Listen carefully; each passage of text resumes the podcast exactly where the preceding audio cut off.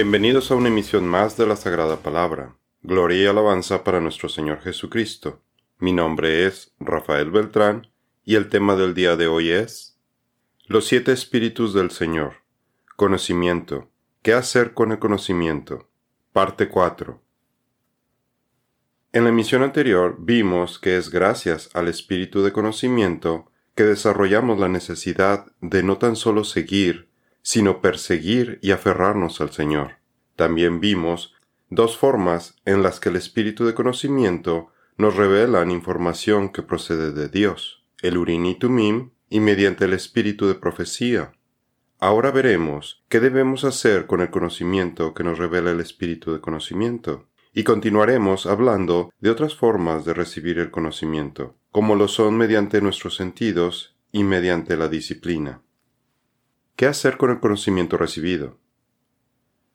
Cuando el espíritu de conocimiento nos hace revelaciones acerca de la voluntad del Señor, debemos transmitir esta información a otras personas, y no debemos permanecer callados. El caso más claro de esto es el del profeta Jeremías, porque cuando Jeremías trataba de advertirle al pueblo acerca de la destrucción venidera, diciéndoles la profecía del Señor, la gente no le hacía caso, se burlaban de él, y en ocasiones hasta buscaban hacerle daño, porque era un mensaje que a la gente no les gustaba escuchar, algo que les sonaba muy negativo, porque les decía sus verdades y las consecuencias de sus pecados. Y por lo mismo a Jeremías le pesaba todo esto, por lo que optó por empezar a guardarse el conocimiento que recibía y no promulgaba la palabra del Señor, y dejó de hablar en nombre del Señor, para evitar el rechazo y las dificultades con las personas. Sin embargo, esto le resultó contraproducente, así como al profeta Jonás, cuando no quiso obedecer a Dios, ya que sentía que la palabra de Dios le quemaba en sus huesos, y no podía contenerla, tenía que sacar todo lo que el espíritu de conocimiento le revelaba para sentir alivio. Jeremías dice, porque cuantas veces hablo, doy voces, grito, violencia y destrucción, porque la palabra de Jehová me ha sido para afrenta y escarnio todo el día. Y si digo, no haré más mención de él, ni hablaré más en su nombre, entonces hay en mi corazón como un fuego ardiente metido en mis huesos. Me fatigo en tratar de contenerlo, pero no puedo. Jeremías 20, 8 y 9. Algo similar le sucedió a Eliú, el joven quien se presentó entre los amigos de Job, luego de estar escuchando a Job justificarse a sí mismo, y que los amigos de Job parecían no tener respuestas, y ya no sabían qué más decir. Entonces Eliú confesó que sentía su cuerpo como un cuero con vino nuevo, que necesitaba respiradero, a punto de reventar, necesitaba sacar las palabras, ese conocimiento, para sentir alivio. Dice Eliú, porque estoy lleno de palabras, dentro de mí el espíritu me apremia, mi vientre es como vino sin respiradero, está a punto de reventar como cueros para vino nuevos, Déjenme hablar para que encuentre alivio. Déjenme abrir los labios y responder. Job 32, 18 al 20. Los odres o cueros para vino era lo que se usaba en la antigüedad antes de que se usaran las botellas de vino que conocemos en la actualidad. Y si recordamos la parábola que mencionó Jesús acerca de estos cueros de vino, indicó que el vino nuevo necesitaba cueros nuevos para que ambos fueran preservados. Jesús dice, Nadie pone vino nuevo en cueros viejos, pues el vino nuevo reventaría los cueros, el vino se derramaría y los cueros quedarían arruinados. Lucas 5:37 Entendemos que el vino nuevo se refiere a recibir su palabra, recibirlo a Él, a su espíritu, y por lo mismo necesitamos volver a nacer para recibirlo, convirtiéndonos en nuevos cueros espirituales que puedan contener su palabra. En Hechos 2.13 obtenemos una pista de que al recibir el Espíritu Santo, las personas parecían haber recibido vino nuevo. Pero otros burlándose decían, están llenos de vino nuevo. Hechos 2.13.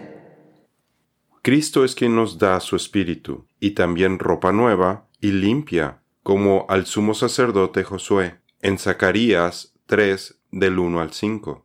Al momento de la salvación, así recibimos el atuendo de gala necesario para entrar a la boda del novio. El novio es Jesús. En gran manera me gozaré en Jehová, mi alma se alegrará en mi Dios, porque me ha revestido con vestiduras de salvación, me ha rodeado de manto de justicia, como un novio se pone una diadema y como una novia se adorna con sus joyas. Isaías 61:10 Quienes no tengan a su espíritu, quienes no tengan estas ropas de gala, vestiduras de salvación, serán expulsados del banquete de bodas y arrojados a la oscuridad o tinieblas de afuera. Jesús dice, pero cuando el rey entró a ver a los invitados, vio ahí a uno que no estaba vestido con traje de boda y le dijo, Amigo, ¿cómo entraste aquí sin traje de boda? Pero el hombre se quedó callado. El rey entonces dijo a los sirvientes, Átenle las manos y los pies y échenlo a las tinieblas de afuera. Ahí será el llanto y el crujir de dientes, porque muchos son llamados, pero pocos son escogidos. Mateo 22, 11 al 14. Así como los profetas reciben conocimiento del espíritu de conocimiento, y no deben mantenerlo en secreto para ellos mismos, así también nosotros, al recibir las vestiduras de salvación del Señor, y recibir a su espíritu, recibimos el conocimiento del Evangelio y nos asemejamos a velas encendidas, que tienen la capacidad de ir a prender otras velas, al buscar evangelizar a las ovejas que aún están perdidas y que viven en la oscuridad. Posiblemente este es uno de los puntos a los que se refiere la parábola de los talentos, en donde el servidor perezoso enterró el talento que recibió y no compartió el conocimiento de la salvación con los incrédulos, mientras que los otros dos sirvientes fueron fructíferos para el reino del cielo, e hicieron muchas cosas con los cinco y dos talentos que recibieron respectivamente. Otras formas de recibir conocimiento. En las secciones anteriores vimos formas de recibir conocimiento por medio de la providencia de Dios, y en realidad todo lo bueno que recibimos proviene de Él, y no hay nada que podamos hacer sin Él. Bajo este antecedente veamos las siguientes formas. Séptima forma. Adquirir conocimiento mediante nuestros sentidos. De acuerdo al diccionario de la lengua española, el adquirir conocimiento a través de los sentidos es el proceso fisiológico de recepción y reconocimiento de sensaciones y estímulos que se produce a través de la vista, el olfato, el oído, el gusto o el tacto. Pero esta definición solo nos habla de la parte física de nuestro cuerpo, olvidando nuestra parte espiritual, formada por nuestra alma y espíritu, a través de los cuales también podemos adquirir conocimiento, gracias al espíritu de conocimiento, que nos permite conocer, saber, percibir o darnos cuenta de cosas mediante nuestros sentidos, como la vista, en Génesis 21.19, el oído, en Isaías 40.21, el tacto, en Génesis 27.22, y espiritualmente el alma que interactúa con la mente, en Deuteronomio 8.5. El ángel del Señor no se volvió a parecer a Manoa ni a su mujer. Entonces Manoa supo que era el ángel del Señor Jueces 13:21. La hermana del bebé se mantuvo a cierta distancia para ver qué le pasaría al niño. Éxodo 2:4. Por eso es que el espíritu de conocimiento puede darnos la información necesaria de forma instantánea, mediante nuestros sentidos, como lo vemos en el caso de Moisés, quien no debía preocuparse de qué decirle al faraón, ya que Dios le enseñaría qué decir. Entonces Moisés dijo al Señor, Por favor, Señor, nunca he sido hombre elocuente, ni ayer ni en tiempos pasados, ni aun después de que has hablado a tu siervo, porque soy tardo en el habla y torpe de lengua. Y el Señor le dijo, ¿quién ha hecho la boca del hombre? ¿O quién hace al hombre mudo o sordo, con vista o ciego? ¿no soy yo el Señor? Ahora pues ve, y yo estaré con tu boca, y te enseñaré lo que has de hablar. Éxodo 4, 10 al 12. Nuestro Señor Jesucristo nos advierte y nos conforta en el caso de que seamos llevados ante las autoridades por predicar el Evangelio, porque así como Moisés, nosotros también vamos a recibir el conocimiento de qué decir, dado que el espíritu de conocimiento habita en nosotros, y pondrá las palabras adecuadas en nuestra boca. Jesús dice, cuando los lleven a las sinagogas y a los magistrados y autoridades, no estén preocupados de cómo o qué responderán, o qué habrán de decir, porque el Espíritu Santo les enseñará en aquella hora lo que se debe decir. Lucas 12, 11 al 12. El Señor puede ocupar una combinación de sentidos para comunicarse con nosotros, como lo hizo con Moisés al darle su mensaje a través de la vista y del Espíritu. Después de que los israelitas experimentaron el gran poder de Dios, cuando cruzaron milagrosamente el Mar Rojo en camino a la tierra prometida, el Señor los puso a prueba en el desierto de Mará, donde las aguas eran amargas y no las podían beber. Y al encontrarse sedientos, los israelitas murmuraron en contra de Moisés y no pasaron la prueba del Señor. Pero el Todopoderoso, en su misericordia, escuchó a Moisés cuando le pidió ayuda, y el espíritu de conocimiento, primero, le mostró un árbol haciéndole ver a Moisés algo que no había visto, y segundo, le hizo saber cómo utilizarlo, de forma que pudiera curar las aguas amargas, para que la gente pudiera beber y saciar su sed. Moisés obtuvo ese conocimiento de forma instantánea. Entonces Moisés clamó al Señor, y el Señor le mostró un árbol.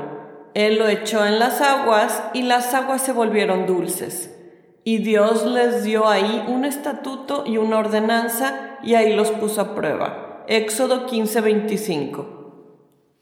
Por cierto, la palabra árbol viene del hebreo etz y puede traducirse como árbol, madera o rama o vara, por lo que no sabemos si Moisés echó todo el árbol a las aguas amargas o solo una rama.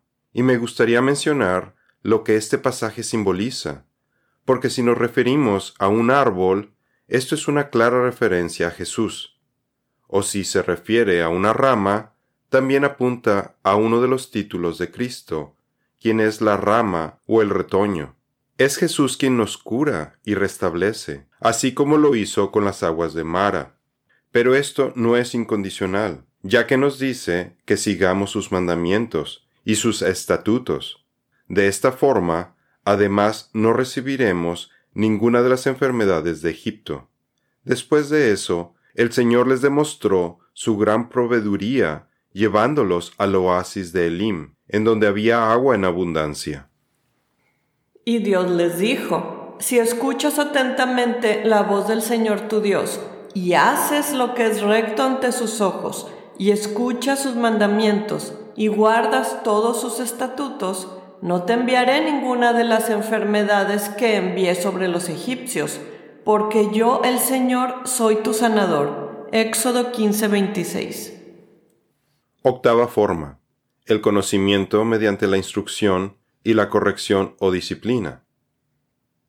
Como ya hemos visto, el espíritu de conocimiento utiliza las enseñanzas en las escrituras, su Torah, para revelarnos conocimiento e instrucción y una forma en la que lo hace es a través de pasajes bíblicos en donde los creyentes podamos aprender. Cuando vemos los errores o pecados que cometieron personas en el pasado, y la reprensión, castigo o disciplina correspondientes que recibieron por sus actos, como se dice, para que aprendamos en cabeza ajena y no cometamos los mismos errores, porque, de lo contrario, estaremos expuestos a recibir la misma corrección para regresar al buen camino.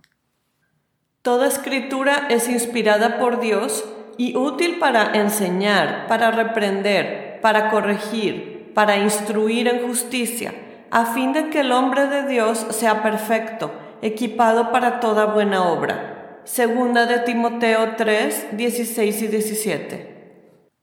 Por eso, el rey Salomón nos dice que la sabiduría, el conocimiento y la instrucción o enseñanza están estrechamente relacionados con la corrección o disciplina.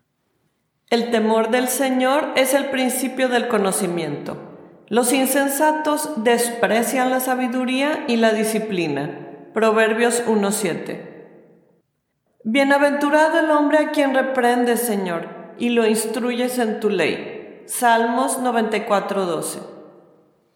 La palabra hebrea musar significa disciplina, instrucción, corrección, cuya raíz es el verbo yazar, que significa castigar, disciplinar, instruir, amonestar o reformar, por lo que cuando se usa tanto yazar como musar en las escrituras, se implica que la corrección que se hace resulta en educación.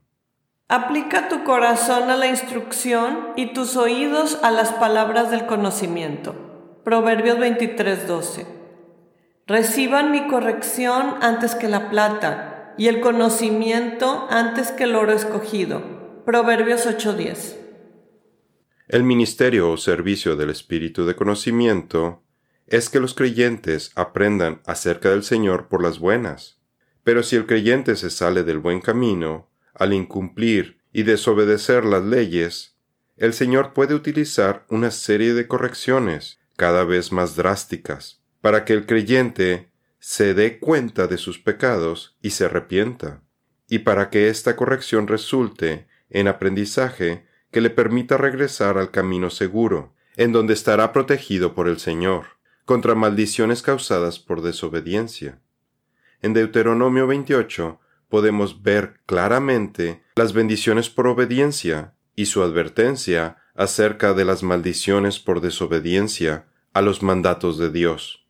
El Señor está constantemente advirtiéndonos acerca de las consecuencias del pecado, desde el jardín del Edén, en donde advirtió a Adán que no comiera del fruto prohibido para evitar su muerte, hasta nuestros días, en donde el espíritu de conocimiento nos está alertando a través de nuestra conciencia para que evitemos pecar. ¿Qué diremos entonces? ¿Continuaremos en pecado para que la gracia abunde? De ningún modo. Nosotros que hemos muerto al pecado, ¿cómo viviremos aún en él? Romanos 6, 1 al 2. Mira, yo he puesto hoy delante de ti la vida y el bien, la muerte y el mal Hoy te ordeno amar al Señor tu Dios, andar en sus caminos y guardar sus mandamientos, sus estatutos y sus decretos, para que vivas y te multipliques, a fin de que el Señor tu Dios te bendiga en la tierra que vas a entrar para poseerla. Deuteronomio 30, 15 y 16. Tanto la instrucción, enseñanza o capacitación como la corrección son formas de obtener conocimiento. También si nos disciplinamos para leer y estudiar las escrituras y las leyes del Señor, vamos a obtener un conocimiento sumamente valioso, superior a cualquier cosa que el mundo nos pueda ofrecer.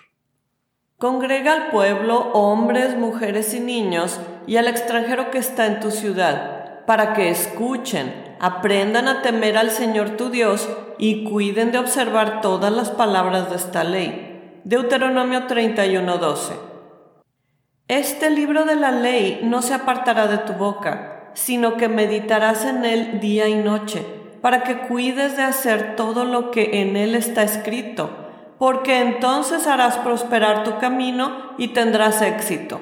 Josué 1.8 Pero si por el contrario empezamos a hacer cosas malas, tenga por seguro que vamos a recibir una corrección. En las escrituras encontramos que Dios es nuestro Padre, y así como un Padre terrenal disciplina a su Hijo, nuestro Padre Celestial también va a corregirnos e instruirnos, porque Él nos ama. Podemos ver el lenguaje utilizado en Proverbios, que refleja una serie de consejos a un hijo. Hijo mío, no rechaces la disciplina del Señor, ni aborrezcas su reprensión, porque el Señor ama a quien reprende, como un padre al hijo en quien se deleita. Proverbios 3, 11 al 12. Yo reprendo y disciplino a todos los que amo. sé pues celoso y arrepiéntete. Apocalipsis 3:19. Él abre sus oídos para la instrucción y ordena que se vuelvan del mal. Si escuchan y le sirven, acabarán sus días en prosperidad y sus años en delicias. Pero si no escuchan, perecerán a espada y morirán sin conocimiento. Job 36, 10 al 12. ¿De qué forma es administrada la corrección o disciplina? En Proverbios 22:15 se menciona una vara de corrección. La corrección y la disciplina pueden ser aplicadas de los padres a los hijos, de los reyes y gobernantes a su pueblo, y del Señor a los hombres. En Job 5, 17 y 18, Job es aconsejado en no menospreciar la disciplina del Todopoderoso. Esta instrucción o corrección también está muy relacionada a la sabiduría y al entendimiento. He aquí, bienaventurado es el hombre a quien Dios disciplina. No menosprecies la corrección del Todopoderoso, porque Él hiere, pero también venda. Él golpea, pero sus manos sanan. Job 5, 17 al 18. Miren que tenemos por bienaventurados a los que sufrieron. Han oído de la paciencia de Job y han visto el resultado del proceder del Señor, que el Señor es muy compasivo y misericordioso. Santiago 5:11. También se puede ganar conocimiento o aprendizaje al ver esa corrección en otras personas. Y las escrituras tienen muchas historias de personas que pecaron. Nos muestran también las consecuencias de sus acciones y todo esto nos instruye y brinda un aprendizaje cuando vemos la corrección que ocurre para esas personas. Así haré cesar la lujuria de la tierra, escarmentarán todas las mujeres, y no harán según vuestras perversidades. Ezequiel 23:48. Y serás oprobio, escarnio, advertencia y objeto de horror para las naciones que te rodean cuando haga juicios contra ti con ira, furor y terribles reprensiones. Yo el Señor he hablado. Ezequiel 5:15. En casos más extremos, Amós nos dice que la disciplina puede venir en forma de sequías, moho, plagas, langostas, enfermedades, la espada, e incluso fenómenos similares a la destrucción de Sodoma y Gomorra. Sin embargo, el pueblo se resistió a obedecer y ni con todas estas llamadas de atención aprendieron. La disciplina no surtió el efecto deseado, el que regresaran al Señor, porque las personas no aceptaron la corrección que recibieron. En vano he herido a sus hijos, no han aceptado corrección. La espada de ustedes ha devorado a sus profetas como león destructor. Jeremías 2.30. Ellos me dieron la espalda y no el rostro aunque les enseñaba, enseñándoles una y otra vez, no escucharon ni aceptaron corrección. Jeremías 32-33. La Biblia nos advierte acerca de las severas consecuencias para todos aquellos que no aceptan la corrección, se embrutecen, les llegarán pobreza y vergüenza, se harán necios, quienes la odian morirán, desprecian su propia alma, su castigo es la necedad. Los burladores no reciben disciplina, ni los necios. Por otro lado, quien sí recibe corrección será honrado, será prudente, adquirirá entendimiento. En la siguiente emisión veremos cómo la ceguera espiritual y la ignorancia son impedimentos para recibir al espíritu de conocimiento. También veremos el problema del olvido, cuando las personas Incluso cuando tuvieron conocimiento, decidieron restarle importancia y olvidarlo. Esto es todo por el día de hoy. Los esperamos en nuestra siguiente misión. Que Dios los bendiga.